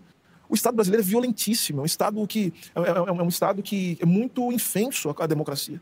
Então o movimento negro teve não só que resistir, não só que lutar, não só que, enfim, bater de frente, mas teve também uma série de estratégias políticas para poder sobreviver e permitir, por exemplo, que pessoas como eu chegassem onde eu cheguei. Então o que você está dizendo Esse é cara- que os Panteras Negras. ele tá querendo dizer que assim, ele teve mais valor nessa guerrilha e correu muito mais riscos que os Panteras Negras, né? Você, você Ah, reparou, né? E, e assim, ele, ele sempre foi um burguesinho, o Silvio Almeida. Ele, ele não veio de bairro, vai ficar vendendo. O Silvio Almeida é é de outra natureza. Mas ele fala bem, viu? Ele é articulado. Não, ele é articulado, mas assim, isso aqui é farsesco, cara. Assim, o, o- o- a luta naquela época nos Estados Unidos, a luta por direitos civis. Você tinha uma cidade com segregação oficial. Hum. Você tinha um- um- uma organização chamada Ku Klux Klan que matava negros mesmo, botava fogo. Aqui também tem, o MBL. É. é, eles- é, né, mas- pra eles é a Mas mesma é, coisa. exato. É, os fascistas da Ku Klux Klan, os fascistas do MBL, tu- tudo igual. Você veja aqui, No por exemplo, Brasil- o Guto, que é um cara branco, sofre né, todo dia aqui. Dentro do Estado brasileiro seriam dizimados no primeiro dia. Não, não foi isso que eu disse. Eu nem diria isso. Por quê? Porque, porque a luta antirracista ela, ela é uma luta que se desenvolve a partir dos desafios que se impõem p- pela história, pela contingência. Então, certamente, os Panteras Negras, com tudo aquilo que eles foram capazes de fazer, a inteligência que eles foram capazes de mobilizar, assim como o movimento negro brasileiro também o fez, porque a tua pergunta primeira também nos leva a pensar o seguinte: é, será que a gente não deveria dar mais valor para o movimento negro brasileiro que me trouxe até aqui, por exemplo, que permitiu que eu estivesse até aqui? Não perca o fio. Que Tanto- trouxe até aqui por quê? e trouxe até aqui porque desenvolveu estratégia de sobrevivência e de luta que conseguiram fazer um homem negro e as mulheres negras que estão até aqui chegarem em, certos patamares que não teriam sido possíveis diante da violência histórica do Estado brasileiro. O Estado brasileiro é um Estado violento, é um Estado racista. assim, ele coloca a chegada dele nesse ministério como o ápice do movimento negro. Ele coloca dessa maneira. É. E a segunda coisa que ele esquece. é Ele realmente coloca dessa maneira, porque ele citou isso duas vezes. Não, que Isso. permita eu chegar- você chegar aqui, que permita eu chegar aqui, que permita eu chegar aqui. A gente já teve ministro Ele do Supremo uma- negro, numa posição que é muito mais poderosa e que teve um papel social muito mais importante que o dele. E o ministério dele não é nem de alta cúpula. Não, é um- é um ministério, é um ministério assim que não é, não é assim, não é alvo de disputas dentro da, Mas, do Congresso Nacional. Assim, ele tem uma visão de si próprio bastante elevada, né? É um Muito. cara modesto. Muito. E assim, esquece, por exemplo, um cara que ocupou um papel gigantesco recentemente, o Joaquim Barbosa. É. Joaquim Barbosa, ele era, assim, alvo de aplausos, ele foi alvo de uma idolatria pré-Moro ali durante as manifestações de 2013 gigantesca. Ele chegou nas manifestações de 2013, teve uma pesquisa que a Folha fez para presidente para 2014.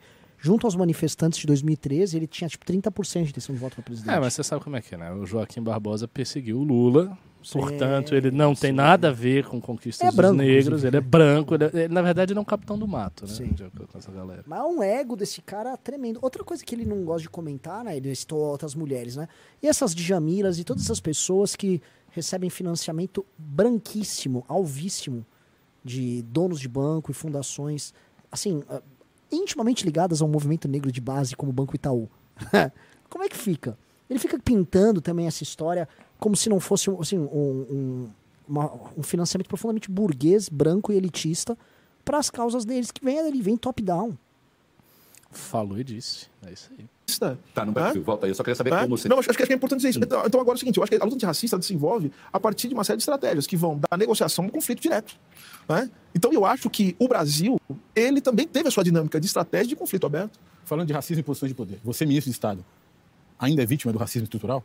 E aqui, um livro que é um clássico, me parece ter uma edição nova para sair, tá no vai forno, sair, né? Vai sair, logo logo. E, e Valfrido, e assim, e, e antes, sem perder a pergunta, não poder perder a pergunta. Claro. O que é, afinal de contas, O tal do racismo do racismo estrutural? Porque até hoje, eh, para muita gente, isso não está claro.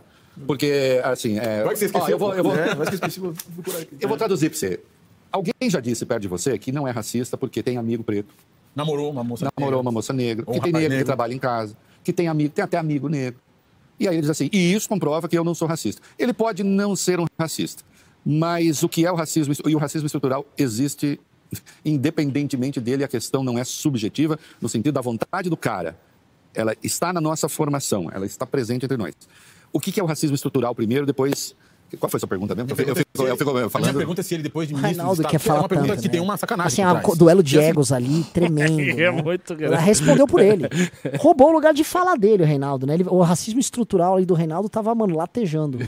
Seguinte, bom, o racismo acaba quando você atinge uma posição de poder? Esse é o ponto. Claro quando você se tornou ministro de Estado, você deixou de ser vítima de racismo estrutural? Claro que não. Agora sim, falar de racismo estrutural nos, eh, nos leva a sofisticar o termo, até com que a gente se refere eh, aos casos de racismo. Então veja, falar de racismo estrutural retira a palavra vítima e culpa. Não é isso que está em questão aqui. Quando a gente fala de racismo estrutural, a gente está falando de posições. De uma situação De social. situações. Vamos pegar. Eu sempre gosto de explicar assim quando eu dou aula de- sobre, sobre o que é o racismo na sua dimensão estrutural. Primeira coisa que eu falo. Vamos começar pelo que o racismo estrutural não é.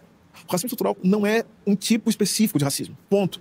O racismo estrutural, esse termo, esse conceito, é uma forma de olhar a questão do racismo com mais sofisticação. O que eu quero dizer com isso? É tentar enxergar o racismo para além da vontade, para além de casos individuais e para além de um movimento institucional. É tentar enxergar o racismo na sua dimensão eh, relacional, como relação social. Portanto, é muito mais complexo. Então, pegar, eu, eu gosto de, de usar a seguinte imagem. Imagina o seguinte: quando você vê uma violência, uma violência, um homem negro sendo agredido por três policiais brancos. Vamos pegar os brancos. Ele fez alguma coisa negro. errada. Percebe? Então, mas por que você sabe que é racismo aquilo? Por que você fala assim, puxa, isso aqui é racismo? Por que você identifica aquilo como racismo? Você percebe, então, que antes daquela cena acontecer, tinha um cenário. Essa altura que está nos assistindo, não posso perder o gancho, não perca. O jovem negro que foi morto por, três, por, por- por cinco policiais negros nos Estados Unidos. Onde é que está o racismo estrutural Pois aí? é, agora, não, veja só, vamos pegar, essa, vamos pegar essa cena. Por que você fala assim, isso aqui? Porque alguém vira e fala assim, isso aqui é racismo. Sendo os policiais brancos ou negros. Porque existe um cenário. E qual que é o cenário que está colocado? É, o cenário que está colocado é que jovens negros são sistematicamente violentados pelo Estado. né? Seja aqui, seja nos Estados Unidos, seja em outros lugares. Então vejam que a gente. E mesmo já- aqueles negros que estão lá com policiais são agentes de um Estado que tem um conjunto. Pois Ô, é, de- a deixa palavra- o cara é o especialista. Não, o pô. Reinaldo é O Reinaldo tá foda aí, impressionante, Deixa o cara. cara falar, pô. Impressionante. Vítima não faz muito sentido, por quê? Porque o racismo como relação social, ele faz com que negros e também brancos vai se mesma mobilizem a partir É que ele não, da questão racial. não- Também não. mesmo uma pessoa negra pode ser que olhe para outra pessoa negra também de maneira a enxergar naquela pessoa algo diferente do que enxerga no branco. Os negros também são atravessados pela forma com que o racismo estrutura a sociedade. É isso. Posso dar um exemplo aqui é mais, assim, mais, é, acho que mais evidente? É o Chocante. seguinte, mais chocante. é, não é incomum, é estudado até pela psicologia isso. Isso chama ameaça do estereótipo. O que que é ameaça do estereótipo? Você vai prestar um concurso. Prestar um concurso para professor é, na- em alguma universidade. Sou homem negro. Aí você fala assim, puxa vida, quem é que foi professor na sua universidade negra? Aí você olha, gente, não tem nenhum negro aqui. Por que eu vou prestar esse concurso? Eu não vou passar, eu não vou conseguir nunca. Nunca. Aí a pessoa pega e simplesmente não se candidata para a vaga, simplesmente porque já tem a certeza de que pelo fato de ser negra não vai conseguir. O que, que leva a pessoa a pensar uma coisa dessa? Não tem nenhuma placa dizendo aqui não se permitem negros. Você percebe então como a questão, a condição racial, ela vai formando a sua subjetividade. É isso que eu quero dizer. O racismo estrutural é isso. É, é- é a formação não apenas de um comportamento consciente, mas até da- das formas do inconsciente. Quer um outro exemplo? Um exemplo pessoal, tá? Incluindo, que fique claro, incluindo quem outros, é alvo da discriminação. incluindo os próprios negros, é Ah, não, óbvio. não, não, Por isso que eu não, falo, você, assim, a luta, o antirracismo, ele só se forma de duas maneiras, né? E as duas, as, das, aliás, não uma ou outra, das duas formas, com estudo e com militância política. Consciência racial, ela não é espontânea. Para você entender o que é o racismo, você precisa estudar e você precisa também agir politicamente. Senão sua consciência não se forma. Pra onde vai o antirracismo? ne- o negro não se torna um militante da causa negra simplesmente por geração espontânea. Olha só, eu achei uma explicação bem boa, viu?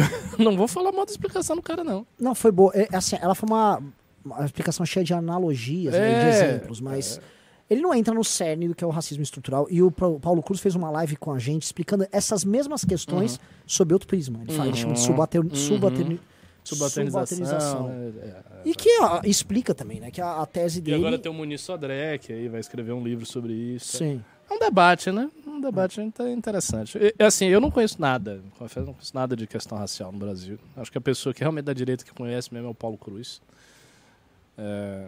É, mas Se- Seria legal, sabe o quê? Um, um grande debate entre ele, o Muniz Sodré, Silvio Almeida. É Isso não vai rolar, isso é uma coisa utópica. Mas Paulo Cruz, Muniz Sim. Sodré, Silvio Almeida, Antônio Risério. Botar uns 5, 6 assim nesse Zé vai escrever um livro também e sobre. começarem a falar sobre isso. E ele, ele, esse assunto, é, por exemplo, a- o ponto que ele traz ali, eu não achei que ele foi inverídico em praticamente nenhum dos pontos. Foi as perguntas que eu fiz pro Paulo Cruz ali. Uhum. É, é possível que há, assim, eu, não- eu não sou negro, então não, não, não me coloco na posição daquele cara que não entra na universidade, Sim. né, e que tem medo. Mas eu, eu, eu entendo o quanto pode ser dentro de uma estrutura social, numa determinada cultura, numa determinada sociedade. Você não se vê ninguém igual a você é um, Exato. um, um sentimento de estranheza. de estranheza, de não pertencimento, de A gente tem um amigo que tinha isso. Exato. sabe? né? Então, assim, muito por conta da experiência dele e das conversas que a gente teve com ele, é, dá pra entender que isso, é- isso existe, sim. Né? E que é, a, a nossa sociedade, como um todo, nunca tratou isso com a sensibilidade devida. Mas você pode trazer para essa mesma questão uma leitura diferente. Que, é assim, que a do Paulo Cruz é diferente e é interessante. Sim, sim, sim, sim, sim. E também depende do que você vai propor como solução, né? Uhum. Porque se você propõe como solução uma revolução social que revogue todas as bases da sociedade existente, você está entrando num caminho revolucionário. Como é que você vai fazer isso? Pois é. Você não quebrando o sistema e, portanto, tendo que introduzir violência e conscrições e tal. Bom. É, estamos acabando essa live assim com um estilo tão sóbrio, né? Fazer uma conversa aqui no eh, colóquio de sétimo colóquio de filosofia social. Uma pessoa. É, assim, uma- falando- é, ficamos anali- fala- falando sobre um comunista lá, analisando anos 20, anos 30. É, ó, o Drake Darwin disse: sou pardo e isso acontece comigo. Aliás, a galera que é Não, pardo se você é pardo não aqui- acontece nada. Você tá com conversa. tô sacaneando, tô brincando. É, mas coloquem aqui se vocês. é, quem é negro, quem é pardo, que nos acompanha tá aqui no chat, se você já teve este feeling. Agora eu vou dizer, eu, eu sofri preconceito, não muito, mas assim, há um preconceito que quase todos nós sofremos, é um preconceito real. É um preconceito ideológico. As pessoas não gostam de falar.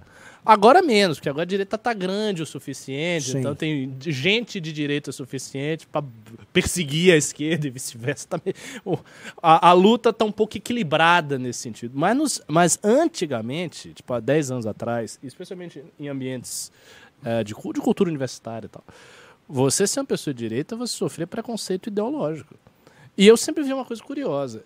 É, eu sofria, não sofria, porque eu não ficava sofrendo, mas assim, havia mais preconceito ideológico do que preconceito religioso. A pessoa fala, ah, islamofobia e tal. Nunca, nunca tive.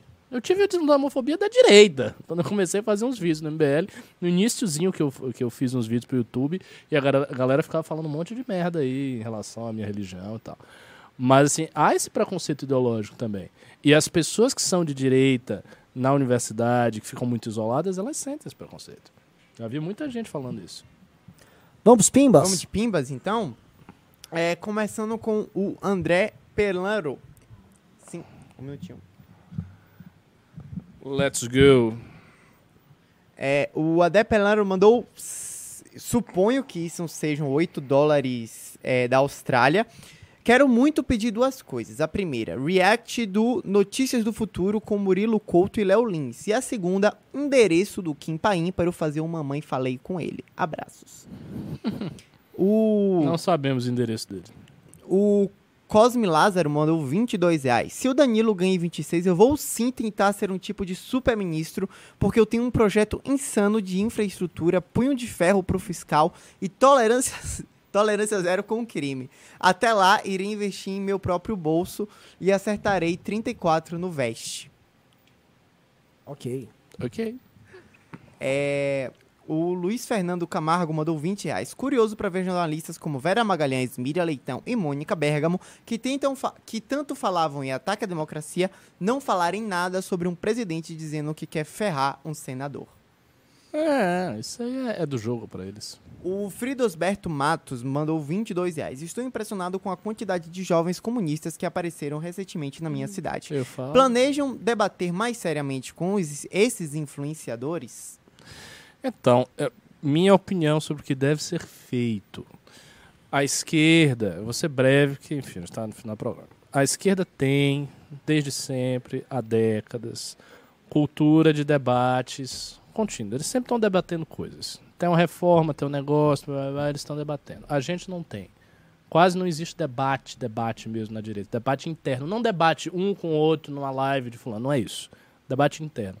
Eu acho que nós temos que fazer os debates internos, chegar a posições e daí debater com as pessoas a partir dessas posições. Do contrário, será um espetáculo de retórica. É, o Diego Souza mandou 11 reais. As pessoas zoam, mas o, a- os Amish foram inteligentes ao lidar com a técnica. Eles adotam as tecnologias e só ficam com aquelas que não são disruptivas para o que eles priorizam, a vida comunitária. Pois é, em breve estarei entre eles. O Davi Dias mandou 5 reais. Há 7 anos eu vi pela primeira vez. Opa, que temos um Rafael Riso aqui. Tudo bom, gente? Já falaram do evento de final de semana? Ainda Não, não, não falamos. É bom Normalmente eu falo no final da live. Ah, mas Fala, fala no meio com a audiência do Bombando mesmo? deixa eu avisar pra vocês, galera, nós estaremos agora na, no- na sexta-feira nós vamos pra Criciúma, sábado pra Floripa e domingo pra Joinville, a famosa Jayville. É, Criciúma e Joinville, eu acho que se entrar no site talvez deve fazer a gambiarra pra você conseguir ir, porque já deu sold out. Mas sei lá, tentem falar com o núcleo MBLSC no Instagram. Agora ainda tem poucos ingressos pra Floripa. Compra o ingresso e vamos no congresso. Vai estar todo mundo lá, vai ser, assim, vai ser sensacional. Vai ser sensacional. Os congressos desse ano, comparado com 2019, eles estão às vezes duas, às vezes três vezes maior. O evento em Santo André foi coi de louco. Eu nem comentei, o evento em Santo André foi gigante. Gigante, foi assim, foi animal. Foi num comedy club, foi sensacional. Evento de Curitiba, magnífico. Os happy hours em, em Londrina e Maringá também. O evento do Rio de Janeiro, começo do ano. Assim, esse é um ano de grandes viagens, de grandes aventuras. E se você perder, aí você merece se ferrar. É, Bem, bem convidativo, né? Se você perder, então você tem que se ferrar mesmo. É, e última coisa, o, o Renato tá chorando no grupo porque vocês estão falando, estão falando na academia e tal. Ah, pô, eu falei já, mas vou falar de novo. Olha só. Tá aí a tela da academia. Parece que foi descoberto o cara que o cara que sujou o banheiro aqui, tá? A produção já pode pode pode há uma vingança aqui, Plito Bunhoel pode se vingar. Não. Um novo suspeito com grandes chances de ter sido ele, com, com datas, com imagens e tudo. É, porque o bebê tem um sistema. Quando alguém faz alguma sujeira no banheiro, ah, nós temos aqui um sistema de câmeras pra pegar a pessoa. E a gente dá o direito da pessoa discretamente limpar a sujeira que fez. Só que O cara tem que ser homem, tem que assumir. Fez? É. Assume logo. Aí quando não assume, nós vamos usar o nosso sistema de câmeras e aí a gente entrega quem foi o, o responsável. E ele é submetido a uma humilhação pública. Nesse instante, a humilhação está quase acontecendo. É isso. Já- Opa! Ah, meu Deus do céu! Será uma Já vítima. temos um culpado. Já temos um culpado. Não, é. assim, assim é, há um suspeito que ficou um tempo razoável no banheiro. Cinco minutos é um tempo suficiente pro cara ter feito a sujeira que ele fez. E aí, porque você tá vendo isso, né? Quantos, quantos segundos o cara ficou? 30 segundos? Ah, dá um xixizinho e tal. Pô, cinco minutos é É. muita coisa. Situação horrorosa. Volta a colocar. Academia MBL. Enfim, É, coisa higiênica, elegante.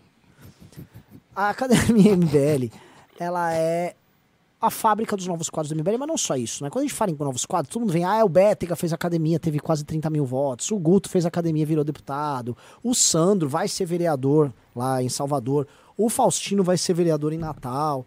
Todo mundo, né? A gente em Campinas, a gente ao redor do Brasil inteiro, tá? Saiu da academia e vai participar disso. Mas e os, os quadros que estão participando do clube, que estão escrevendo pra revista, que Uhum. entram nos gabinetes, que administram as campanhas? Quem está ah, O operador baiano, news. o operador baiano, ele é um cara que veio da Academia MBL. Então, assim, existe já uma economia MBLística em que os melhores quadros vêm Claro. trabalhar conosco. E a gente botou como regra, tem que fazer a academia. E vai melhorar cada vez mais. Isso vai crescer, isso está acontecendo. É, conforme o MBL cresce, você vai participar desse universo. E mais, se você quiser estudar política, estudar de forma assim, pô, não quero nem ser membro do MBL. É fabulosa a academia. Mas eu sei que muita gente está sem grana. Então, como o Renato pediu, tá aqui em, em- em cima de mim. Manda uma mensagem pro Renato Batista, tá? Aqui, ó, Renato Batista, aqui em cima, no Instagram, fala: tô sem grana, mas vai pagar, não é que tô, ninguém vai te dar nada de graça. O Renato vai te ajudar você a entrar. A gente criou meios pra esse ano, todo mundo que tá atingido pela crise participar. Vamos que vamos.